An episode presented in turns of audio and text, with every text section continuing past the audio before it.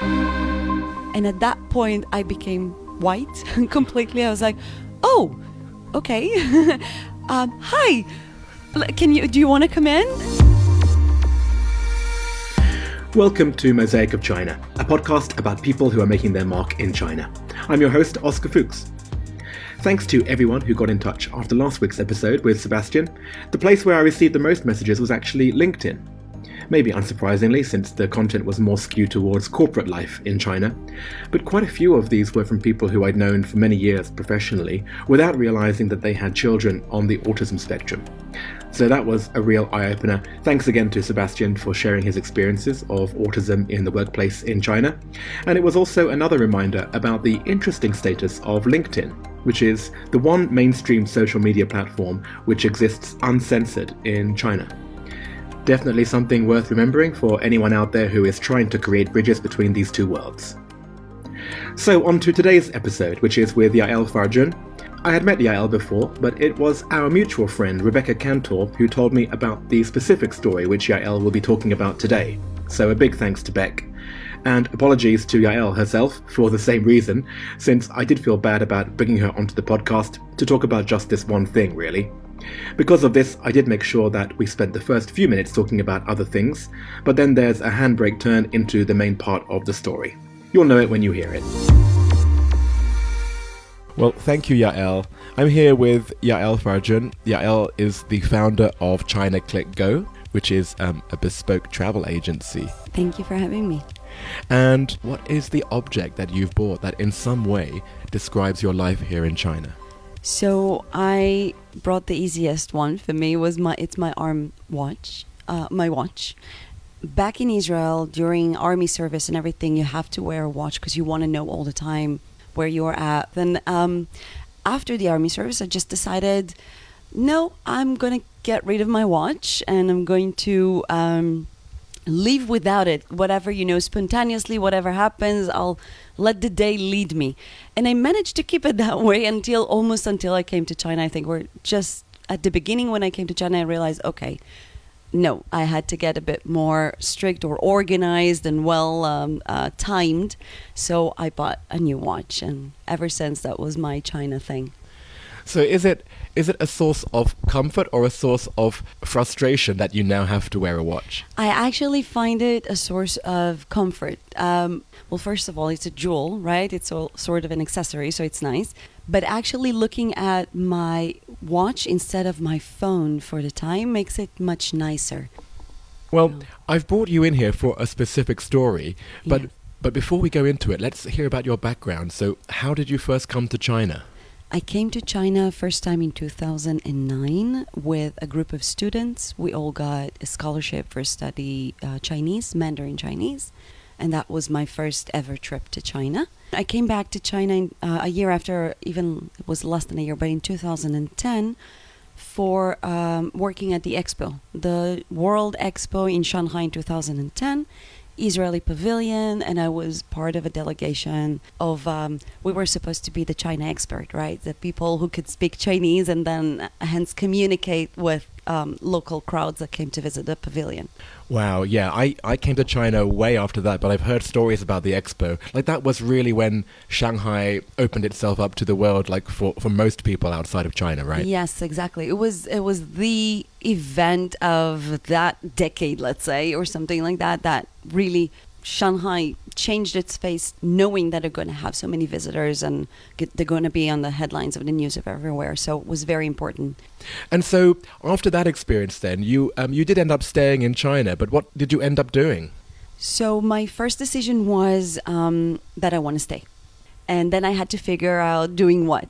Um, and I decided to start as a tour guide. Was the easiest um, for me to start with. Um, had a lot of knowledge from university. Um, I love working with people, and I love traveling. I said, why not?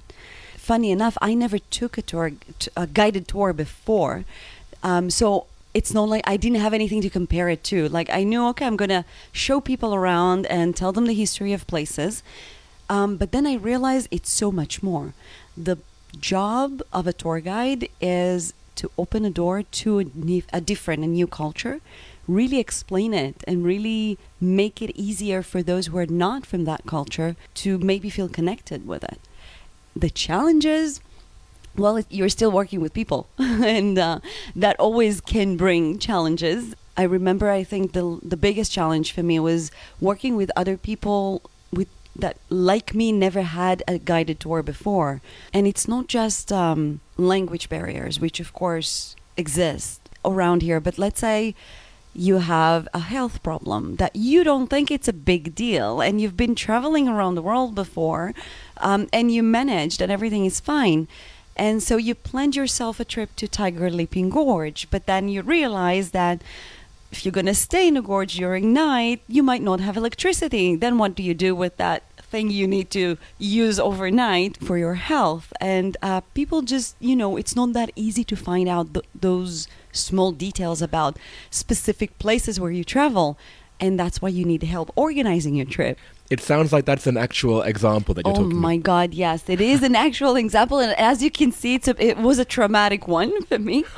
Um, yeah i ended up not sleeping the whole night uh, just you know so worried that my traveler you know will have a health issue during night and i won't be able to send someone to rescue them and get them to the near, nearest hospital Right, because if you're if you're doing that trek up the gorge, actually you're you're nowhere near a city overnight, right? You're you're in the middle of nowhere. Exactly. It is literally in a middle of nowhere, and I think it's also a special area where cars are not allowed in unless they belong to specific local villages.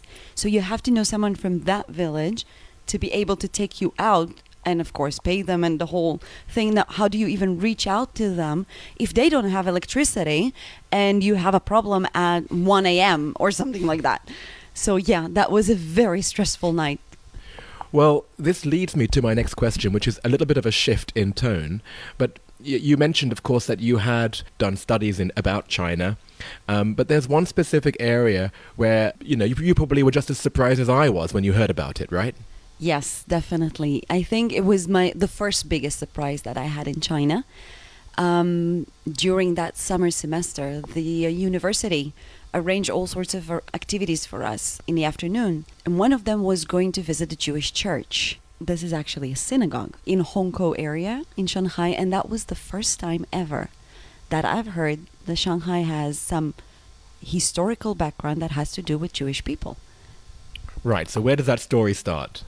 Oh wow! Uh, well, it starts with uh, it starts in the middle of um, 19th century with the first uh, wave of Jews that came to Shanghai um, as merchants, as businessmen, and uh, later on others came in different under completely different circumstances. Uh, Russian Jews, some of them refugees, um, and then of course the last big group um, of refugees that managed to escape from Europe just before the beginning of Wor- World War II.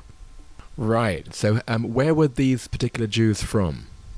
majority of them came from Berlin and Vienna, um, just because you know that's where people knew about the the opportunity, the option of even coming to Shanghai, so they could tell others. Um, the rumor didn't didn't make it to much smaller, much further away um, locations. It started in Vienna with one guy that went trying to get um, visas for himself and his family to just get out of Germany and he couldn't find anyone to give him those visas. And at some point, he found himself standing in the, at the front of um, what used to be the Chinese uh, consulate. Um, he wasn't sure it was a Chinese. He saw some weird, you know, characters and, and drawings, and he was like, "Okay, I guess it's somewhere from the east," but he wasn't sure exactly where it was. Um, and he found himself standing there in line, waiting for his turn to go inside and ask for the visa and by the time his um, it was his turn to, go inside consulate was already closing for that day but he kept standing and waiting outside and then um, a man came out tall gentleman according to the stories and asked him sir why are you still standing here and he said um, Eric Goldstaub, that was uh, the, the man's name. And he said, Well, you know, we are trying to get visas to me, my family. I have three children. We need to get out of China, uh, out of, sorry, out of Germany. And no one would give me any visas. And so the man, now we know it, well, he was uh, Dr. Hu Fengshan, Consul General of China in Vienna, Austria at that time. He said, Well, give me your passports if you have them and let me see what I can do. And he took the passports, and the story goes that he didn't sleep for the entire night trying to figure out a way of making this happen because he couldn't issue a refugee visa. That was an order that he could not violate, but he really wanted to help. At some point, he came up with a solution, realizing that if he issues a visa specifically to Shanghai, um, it will help the Jews get out of Vienna and enter into China because Shanghai was an open port. You didn't need anything uh, coming in, you didn't need to show any uh, papers. So um, he realized that this is, you know, where his uh, strength and that's what he can do uh, to really help. And he started issuing those visas specifically to Shanghai. And so, do you have any idea about how many people went through the same process? So this is the thing. We are not exactly sure how many uh, received Dr. Hu Fengshan's visas. His daughter, who is researching his life work, uh, she lives in the U.S. Uh, she found records of um, of about four thousand visas, but we know of about approximately fifteen thousand Jews that managed to escape Berlin, Vienna, up until even 1941, which is way into already into the war uh, but managed to escape and come uh, all the way to China. And so, what was that journey like? What um, what was the, the way that they came?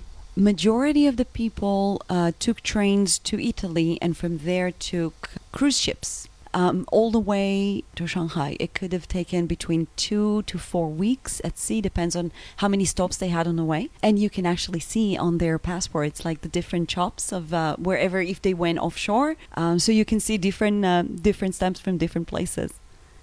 Wow! So they would have had to have bought those cruise tickets. So that wouldn't have been very cheap. Definitely not. And um, many of them either sold whatever they could or took all of their savings um, loans sometimes from uh, family and, and friends. One of the things that they did was to buy much more uh, expensive tickets and then downgrade themselves when they got to the ship so that they will have some cash with them when they arrive in China. What life did they encounter then once they arrived in Shanghai? Well, completely different than what they knew back home, of course. Um, not just the climate that was different, but uh, they couldn't bring much with them. Um, they couldn't sell much of what they had. So they came here with nothing, technically, and they started very much at the bottom. What then was your personal connection with um, with this? So, I mean, this is back in 2009 when you first heard about it. So, how does your personal story progress? So, when I heard it the first time, I was first of all I was shocked. I was like, "How come I've never heard of anything like that before?" I'm Israeli. We learn a lot about the Holocaust. We learn a lot about, of course, Jewish history around the world. And I had a full bachelor degree about China, and no one never mentioned any Jewish connection. Um, so that was one thing, you know, that kept me really up at night in a way, you could say. I tried to read as much as I could after that visit found out whatever books I could, whatever articles. I really tried to get more knowledgeable about it. And then in 2010, when I came back uh, to work at the expo, we used to have about 300 people every 15 minutes uh, coming into the pavilion. And so the line, you know, started um, building up outside the door. And once in a while, we'll have those where we're trying to cut the line, of course. And, you know, we got kind of got used to them at some point. One day I was standing at the entrance, and uh, one of the first things that people would see when they came in was um, a sign that the Foreign Ministry of Israel put there. It was the first thing that anyone who came into the pavilion saw, with a picture of Dr. Hu Fengshan and the story of you know what he did and how he saved so many Jews.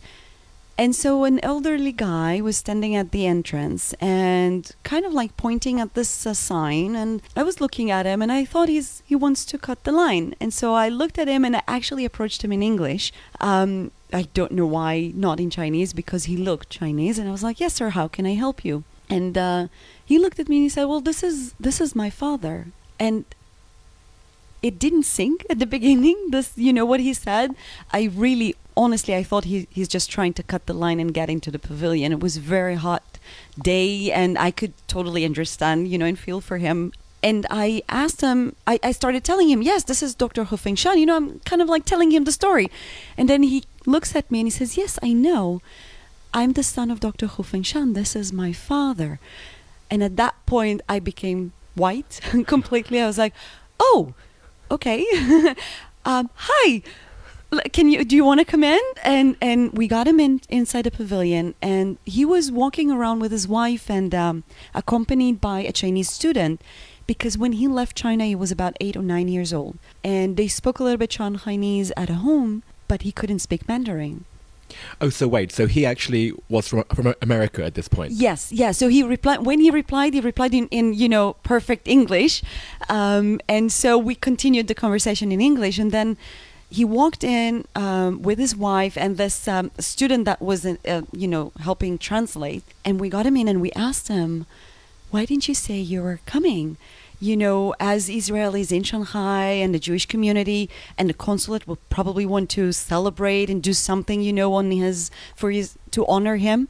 And he said something that stayed with me and, you know, really I, I will never forget. He said, I didn't think anyone remembers. I didn't think anyone will care. And that's why he didn't even bother telling us that he's coming. And I remember how I felt bad about this. How come, you know, the son of someone who did such an amazing thing for my people, and we're not even acknowledging it or not acknowledging enough. And that was a moment for me that I will never forget, thinking afterwards that I need to do something about it. So um, I tried to find a way to collect as much information as possible to create sort of a library of that information and make it public so more people would be able to learn and research and understand you know that part of history that not a lot of us um, heard of and part of the thing that i did um, in 2014 i had a chance to travel to the us actually on behalf of ohel moshe synagogue today's uh, refugees museum to interview former shanghai uh, jewish refugees. And um, i went uh, joining them on a cruise ship.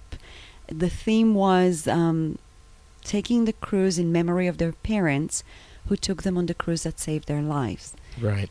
and um, I had an incredible opportunity of meeting eight of them. Two of them in their 90s. Um, I think three or four were in their 80s, and the rest in their 70s.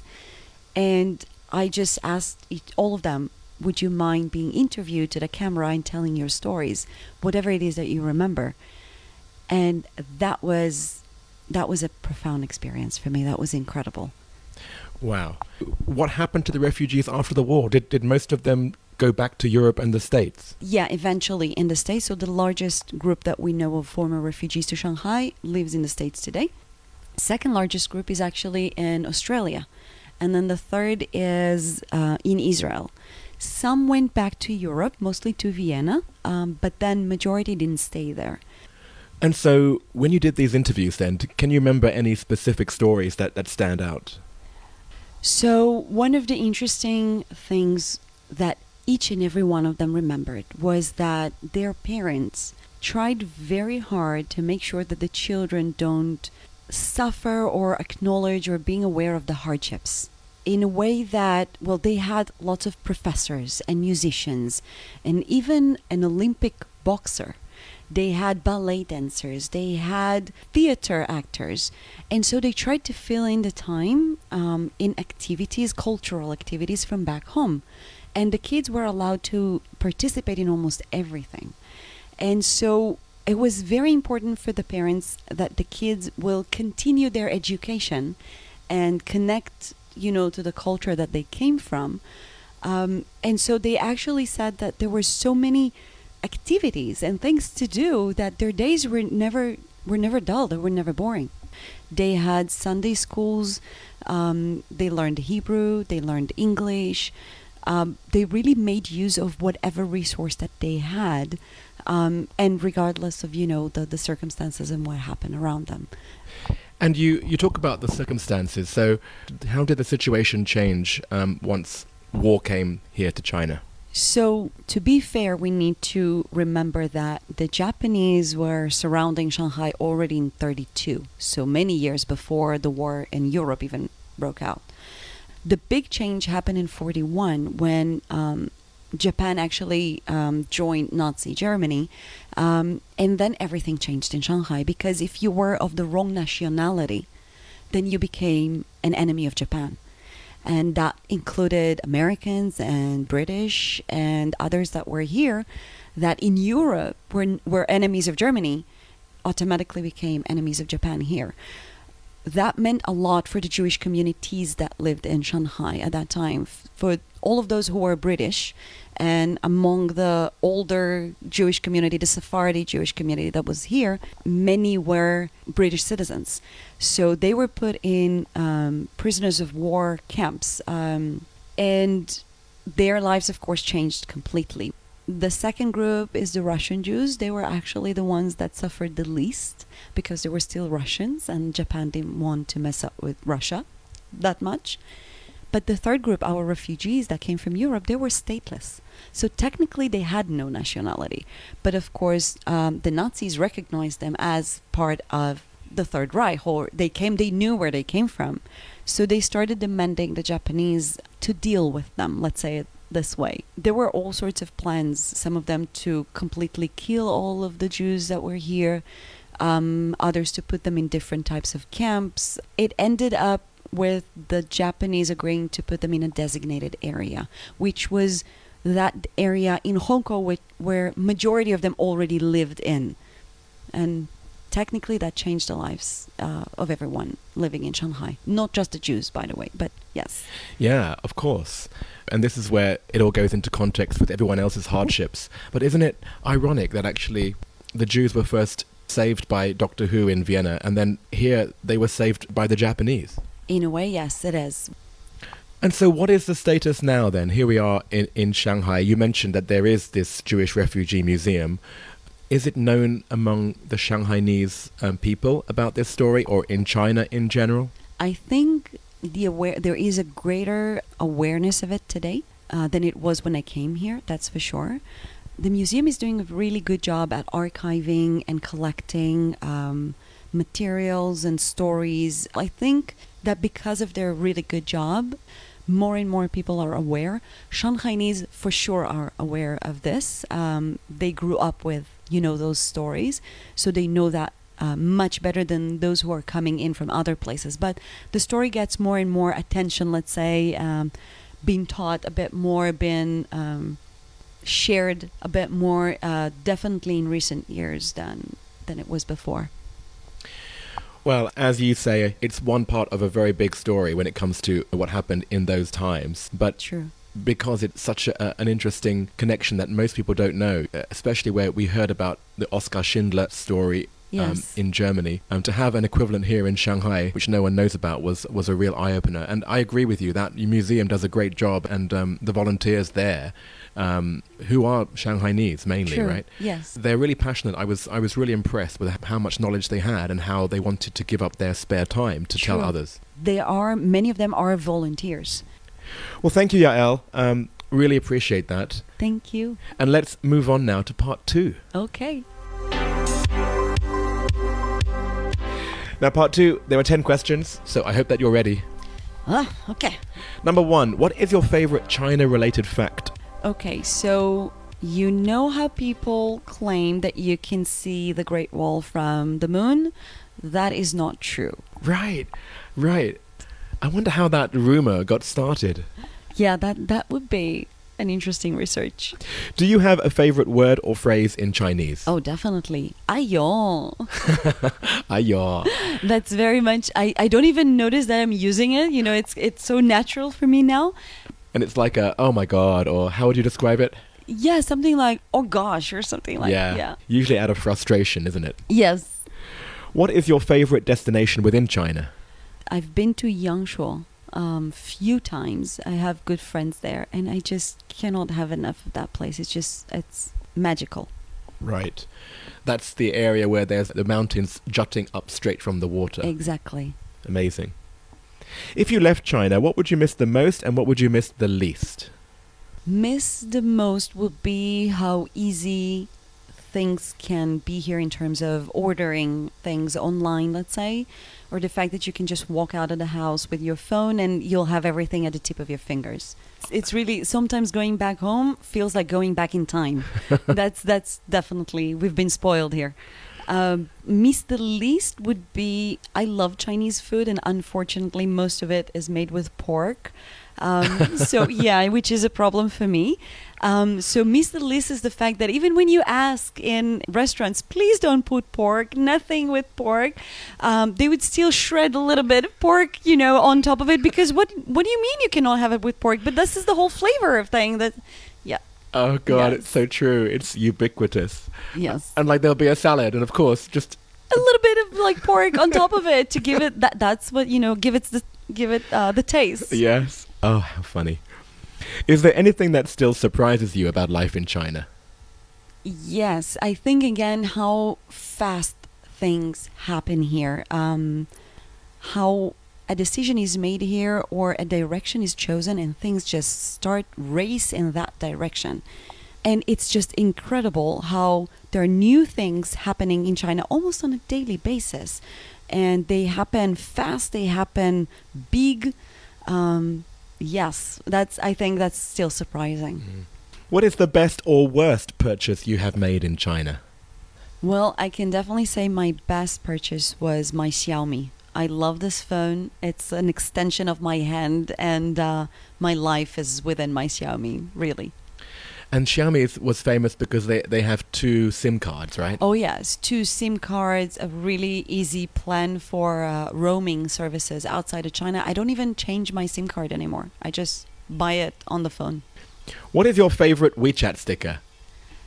So I sent you uh, the sticker Oh, of yes. Gal Gadot, and um, when she is excited about something, I find myself using that a lot uh, in China because again, there's so many new things happening all the time, you know, and so um, I'm excited a lot about uh, daily life in China, and well, it's Gal Gadot, so of course, you know. Uh, what is your go-to song to sing at KTV? The only song that I actually know the lyrics of, um, it's a pretty old song, and um, "Killing Me Softly." That's the only song that I actually remember all the lyrics, and for some reason they have it in KTV. I try to avoid KTVs, to be honest, as much as I can. But if I do go and I'm forced to sing, then this is the song that I probably will choose. Very nice. And finally, what other China-related media or sources of information do you rely on? Mostly my WeChat, to be honest. Mhm. Um, so the WeChat feed articles, I'm following quite a lot of official accounts, and we have different groups of people sharing uh, different sectors, like industry sectors or segments of you know economy uh, type of articles. Very very interesting, and the- the most, the easiest, the most uh, useful and relevant, I would say, because um, it's just again, it's just easy. Well, thank you very much, Yael. Thank you so much for having me.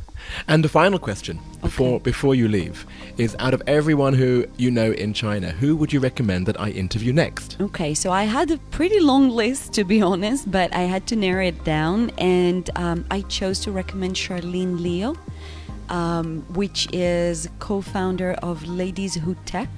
It's a community of women um, to encourage women uh, to get more into tech. So um, I think that what she's doing is very important and really inspiring, and plus she's a really cool person. So that's my recommendation. Well, great. I look forward to speaking with Charlene, Great, and I really enjoyed our chat today. Thank you again. thank you. So, there are a few interesting photos on social media accompanying this episode. As usual, please find them on Mosaic of China on Instagram and Facebook, or add me on my WeChat ID, Oscar10877, and I'll add you to the group there. We start with the photo of Yael and her object, which was her wristwatch. Her favourite WeChat sticker is there too, the one with the excited Gal Gadot.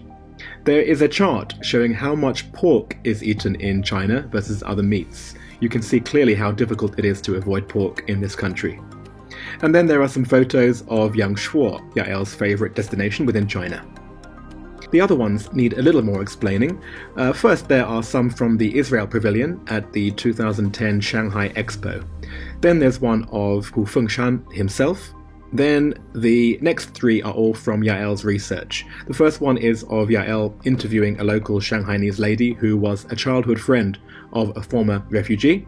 And then this is followed by another photo of Yael standing in front of the Jewish Refugees Museum with a man who was born in Shanghai to a refugee family and lived here until the age of about 10. And the final picture is an interview Yael did with a 94 year old Jewish lady in New York whose house in the US is still filled with furniture and pictures and other artifacts that she and her husband brought back from China after the war. Mosaic of China is me, Oscar Fuchs, extra editing support from Milo De Prieto, artwork by Denny Newell, and China support from Alston Gong. Thanks for listening and see you next week.